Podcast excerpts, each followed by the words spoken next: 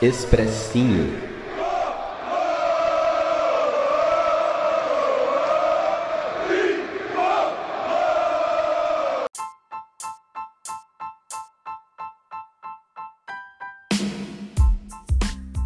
Salve, salve, torcida tricolor, começando aqui mais um Expressinho SPF Cast, hoje gravando um pouquinho, um pouquinho diferente.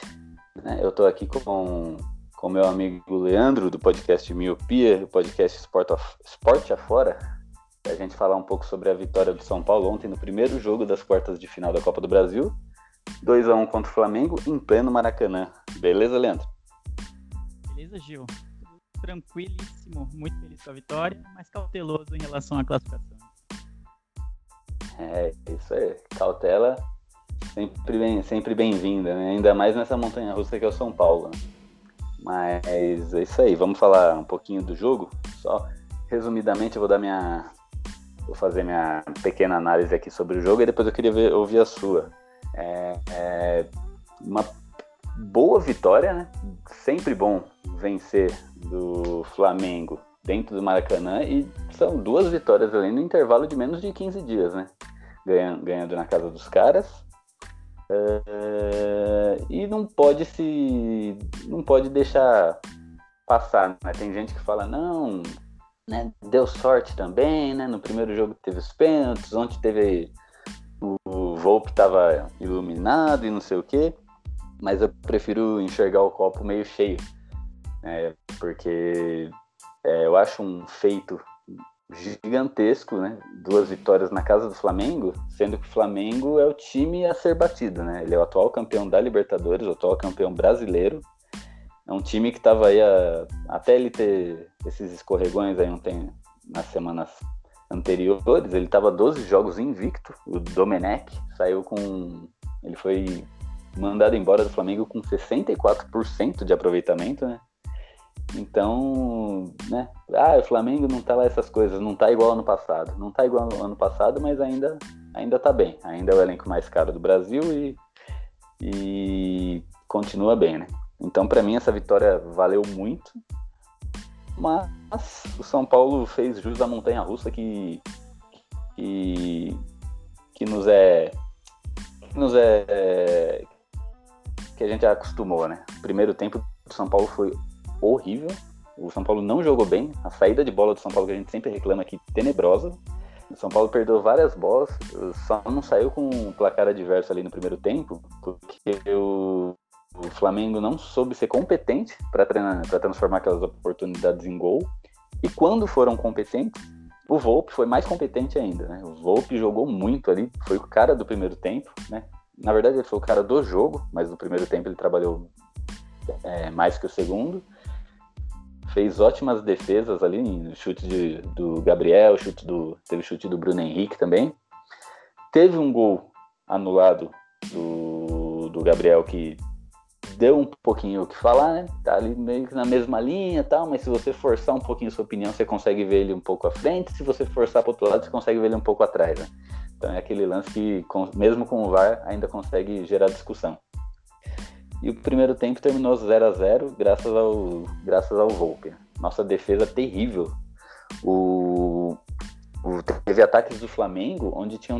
Às vezes eles atacavam com três jogadores, dois, de dois a três jogadores, e esses dois e três jogadores deles estavam à frente dos nossos zagueiros ainda. Né? Então foi bem complicado ali. Mas no segundo tempo, né, made in Cotia, nossa base brilhou. Sara achou um toque sensacional do Gabriel Sara, que jogou muito bem essa partida. Achou o Brenner e o Brenner iluminado ali não, não desperdiçou, né? 1x0 tricolor. Flamengo empatou logo em seguida, né? Num lance meio parecido ali, né? O, não lembro quem que achou o Gabriel ali. O Gabriel saiu cara a cara com o Volpe, deu uma, meio que uma encobrida ali no Volpe. Dessa vez ele não conseguiu defender. E um pouco depois o Luciano teve uma chance cara a cara com o goleiro ali, mas ele tentou encobrir o goleiro também, né? Na minha opinião, ele tomou uma decisão um pouco precipitada porque ele estava muito próximo do goleiro. Então não dava para encobrir ali. Para mim, talvez a melhor decisão seria um chute no canto ou enfiar o pé mesmo. Mas ali não, não dá para julgar, né? No, no, momento é uma decisão de milissegundos ali que ele teve que tomar. Mas para mim poderia ter sido um gol ali. E no segundo tempo, São Paulo já voltou melhor, o jogo já ficou mais lá e cá. E, e, o goleiro, eu não lembro em qual minuto o goleiro do Flamengo se, se sentiu câimbras e entrou o goleiro reserva, o Hugo, que vinha sendo titular nos últimos jogos, né? Então não era um goleiro que estava frio, não era um goleiro que estava destreinado. Que foi ali esse ponto que foi o nosso sucesso ali, né? O Flamengo, o São Paulo pecou tanto na saída de bola e o Flamengo não conseguiu fazer gol, que quando o Flamengo pecou uma vez na saída de bola, voltaram a bola para o Hugo, o Hugo vacilou, o Brenner conseguiu roubar a bola e fazer um gol ali aos 42 do segundo tempo, e aí já o Flamengo já não teve mais chance de reagir, né? 2 a 1 um, tricolor. Uh, acho que pontos positivos ali para todo mundo, né? Mais o Volpe, Brenner e Sara, para mim foram os caras do jogo. A defesa do São Paulo ainda é preocupante, essa saída de bola do São Paulo é preocupante. Pegar o Flamengo num dia inspirado dessa saída de bola aí pode ser o calcanhar de Aquiles do São Paulo. Juan Fran, né, vira e mexe não vinha jogando bem, mas é como ele cresce em jogo grande, todo, todo jogo grande, todo clássico, o Juan Fran aí faz uma ótima partida. Reinaldo, é aquela coisa, né, mas não comprometeu. E, assim, o Daniel Alves, né, no seu duelo particular com o Gerson ali, eu achei que foi muito bem. Muito bem, colocou novamente ali, como dizem, né, o Gerson no bolso. É, e comandou a equipe de São Paulo, né, como tem que ser, né, como um capitão que ele, que ele é, né, não só pela braçadeira e pela sua experiência. Né. Então, Daniel Alves, para mim, também é um ponto muito importante. 2 a 1 um, estamos vindo agora com resultado favorável para o Morumbi, nada está ganho, né? Como disse o Leandro aí no começo, tem que ter cautela, porque como eu falei, o Flamengo é o time a ser batido. Né? Eles têm elenco, tem técnico, tem tudo ali que um time precisa para fazer uma boa campanha. E o São Paulo tem oscilação, né? Mas essa oscilação vem, vem sendo compensada. É a falta de técnica de alguns jogadores e, e a falta de técnica do técnico também, né? Ele tem seus pontos positivos, mas também tem seus, seus negativos, elas estão sendo compensadas pela raça e pela vontade de ganhar. Essa é uma coisa que está me orgulhando muito desse time, né? Então, Leandro, e aí, cara, você concorda com o que eu falei? Qual é a sua opinião, sua análise aí? Tem algum ponto a acrescentar ou a, a tirar? A gente está aqui sempre para discordar da, da, sua análise, né? Esse é o, o intuito do, da, da, da, minha presença aqui. Mas no geral, falando sério, no geral, eu concordo com a sua análise. Eu acho que o primeiro tempo do São Paulo foi tenebroso mesmo. A gente, tipo, escapou de sair com uns 2, 3 a 0 ali pro Flamengo no primeiro tempo. Pelo menos na minha opinião. É, a gente errou muita saída de bola. É, eu não, eu, cara, é sempre cai na, nas costas do Diniz isso, mas eu acho que é muito o feeling do jogador de perceber a hora que ele pode sair jogando como foi treinado e a hora que você tem que dar um bicão ou a hora que você tem que jogar pro lado. E às vezes parece que o, o time de São Paulo perde isso durante o jogo, sabe?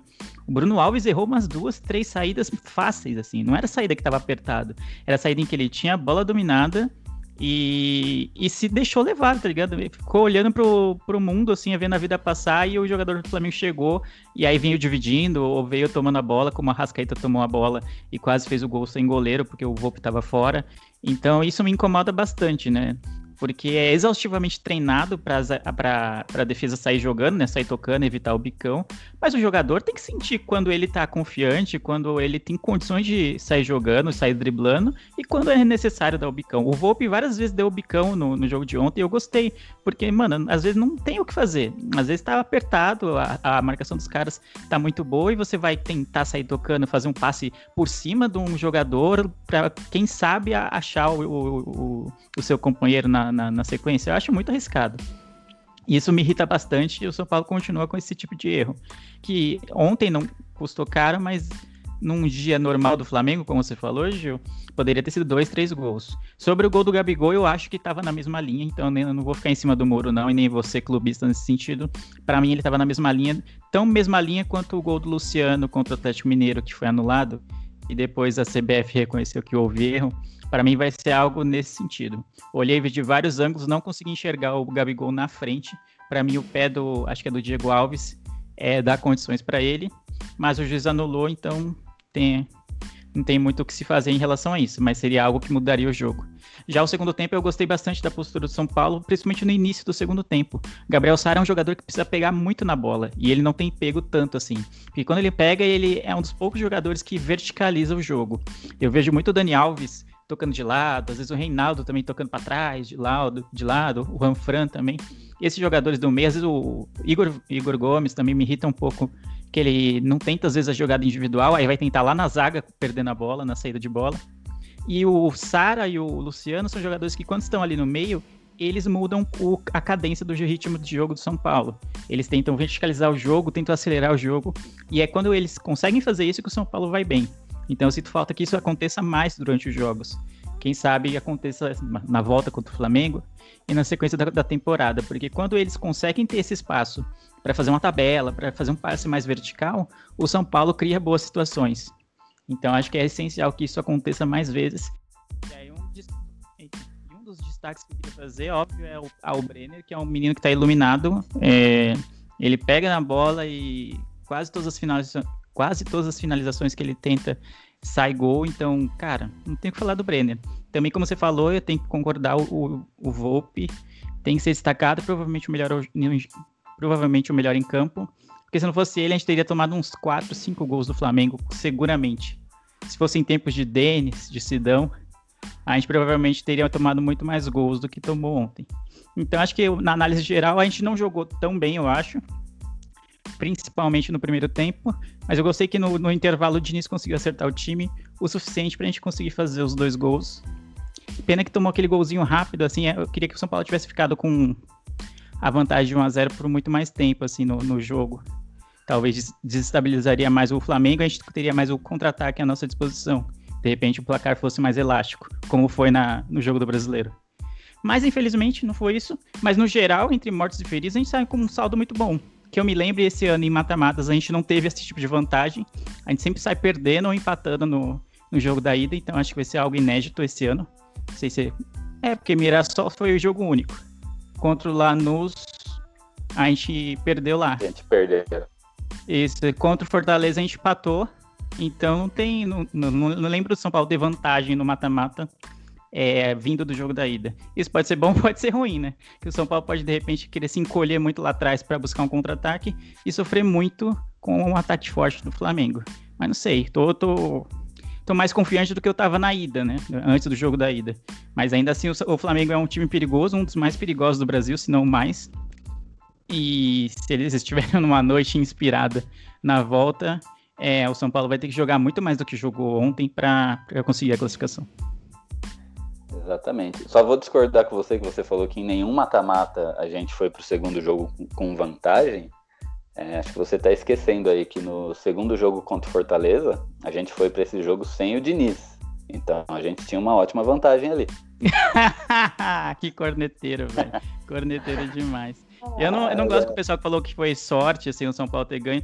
Teve um. É, teve situações assim, tipo, por exemplo, o gol do, do Gabigol que eu falei que para mim foi legal e tal, e teve uma falha bem, bem grave, assim, do Neneca, né, no, no gol do Brenner, mas ainda assim, no, no geral, o São Paulo não afinou, vamos dizer assim, para o Flamengo em nenhum momento. Pelo que falam do Flamengo e pelo que falam do São Paulo, parecia que seria um massacre é, nos 90 minutos, e nenhum dos, nenhuma das vezes que o São Paulo enfrentou o São Paulo do Diniz enfrentou o Flamengo, seja de Jorge Jesus, de, de Domenech, ou agora de Rogério Ceni, teve esse massacre todo que falaram. E até agora a gente continua sem perder para eles. Exatamente. Eu também, eu conversei, teve um pessoal que falou, né, mas é, que tem um pessoal que não dá o braço a torcer, né? Fala que não, é, deu sorte, não sei o que, vocês vão ver no segundo jogo. Mas, cara, tem time que quer ser campeão.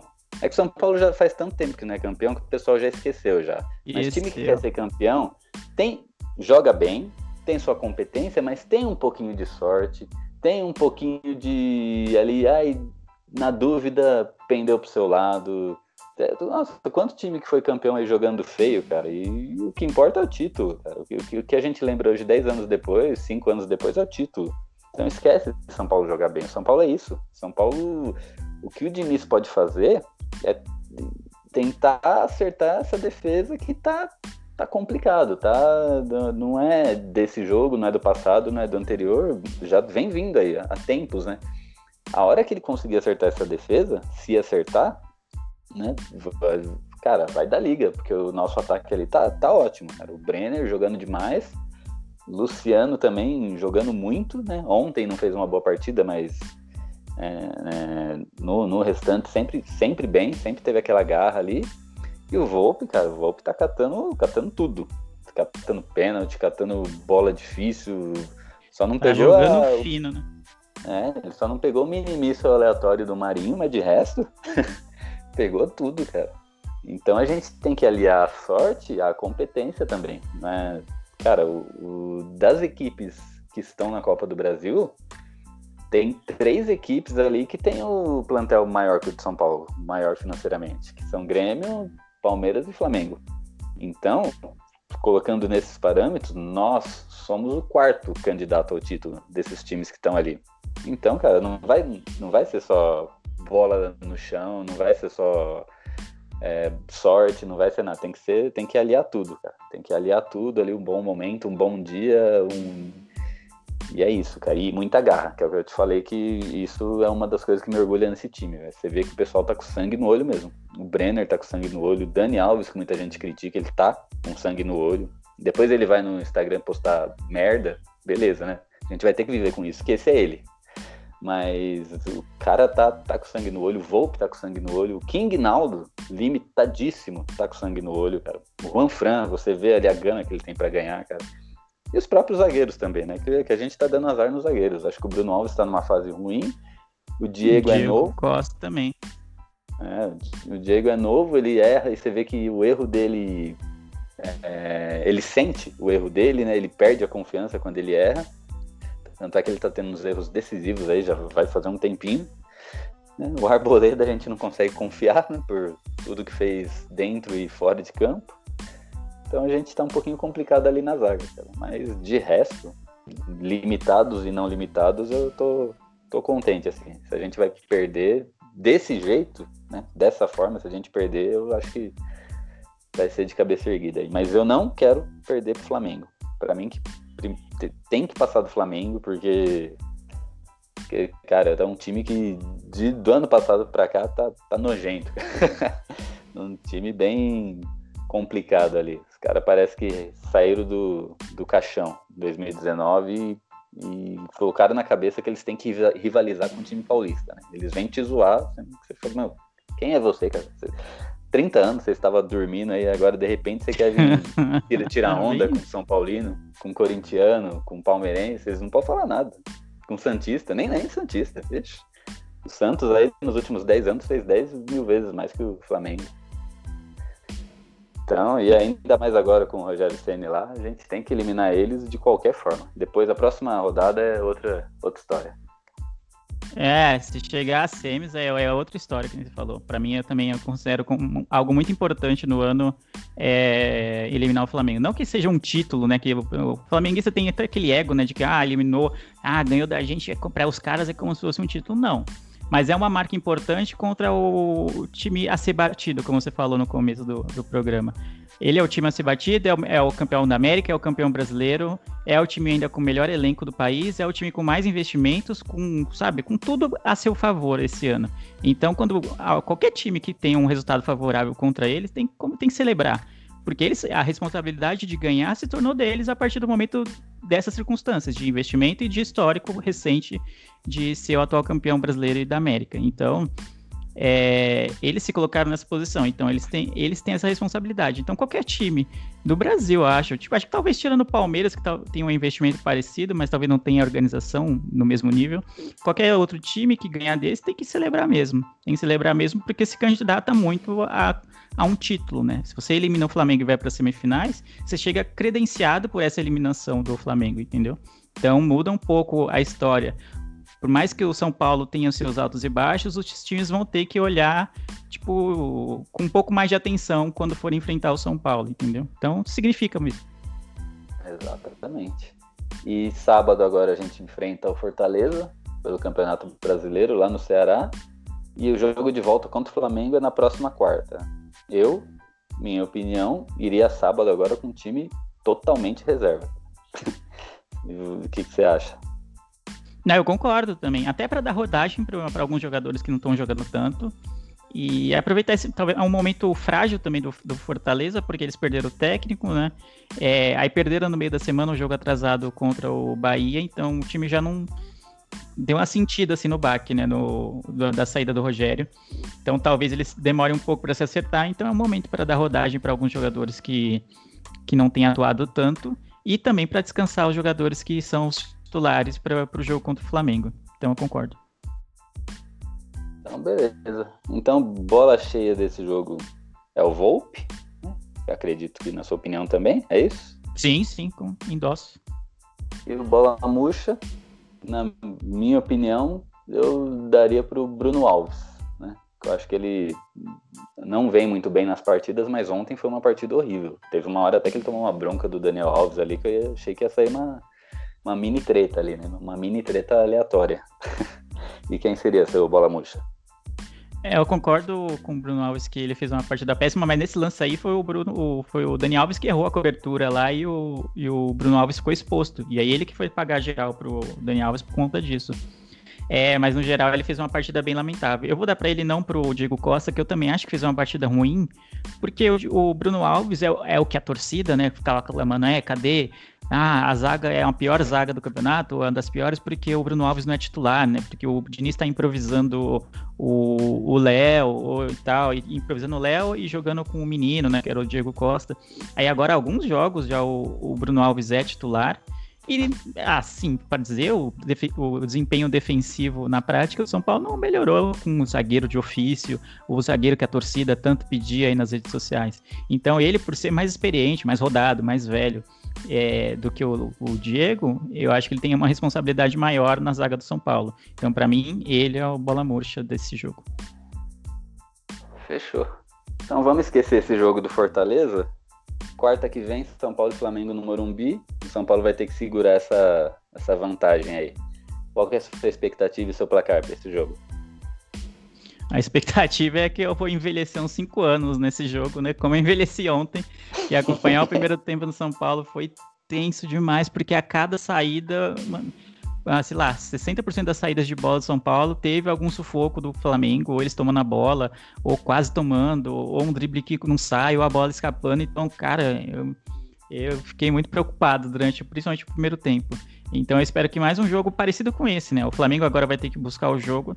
A gente tem essa vantagem de poder, de repente, é, é, jogar no contra-ataque, né? Algo que o Flamengo gosta, né? De, o contra-ataque dele é muito rápido, até o, o gol deles ontem saiu num, num, ataque muito rápido, assim.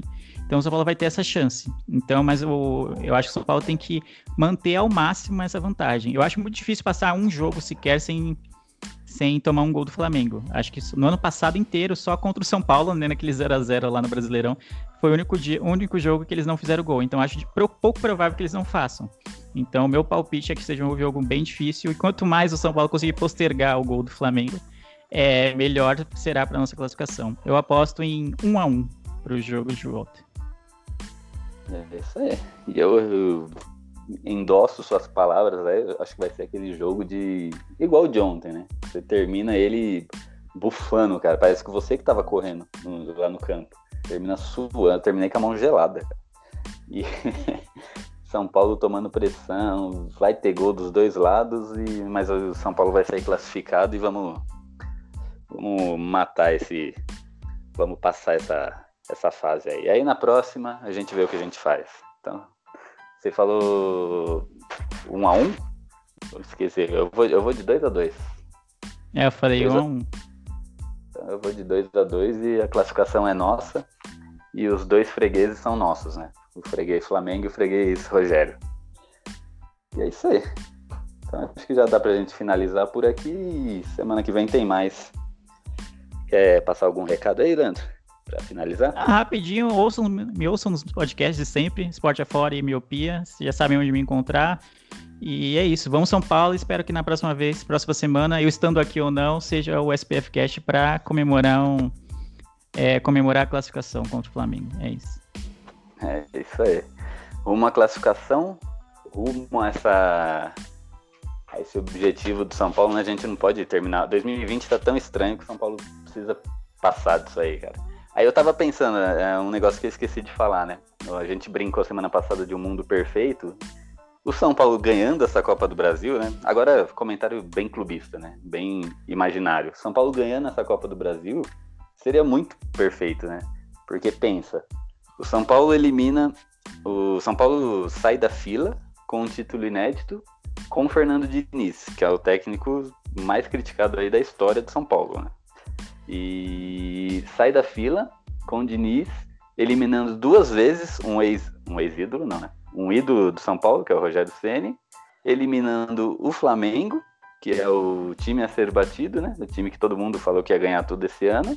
E na final, a gente corre o risco de pegar o Palmeiras ainda. E ainda ganhar o título em cima de um rival paulista. Muito 2020 Imagina. esse pensamento. Seria o fechamento perfeito para 2020 aleatório do jeito que está. Fechou, então. Então fiquem com esse pensamento e até a próxima. Abraço. Falou, Mano, falou até Falou, mais. Depois a gente se fala.